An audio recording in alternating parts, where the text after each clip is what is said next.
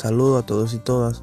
Mi nombre es Ariel Montero Alcántara y sean bienvenidos a mi podcast sobre los procesos energéticos.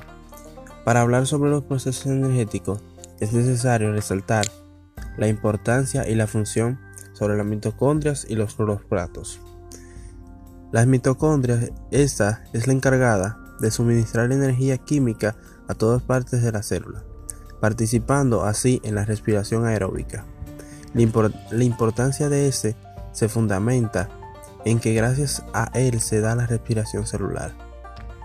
Los cloroplatos, en esto es donde ocurre la fotosíntesis. Esta función consiste en utilizar la luz solar, activar las moléculas de carbono pequeñas, ricas en energía, y van acompañadas de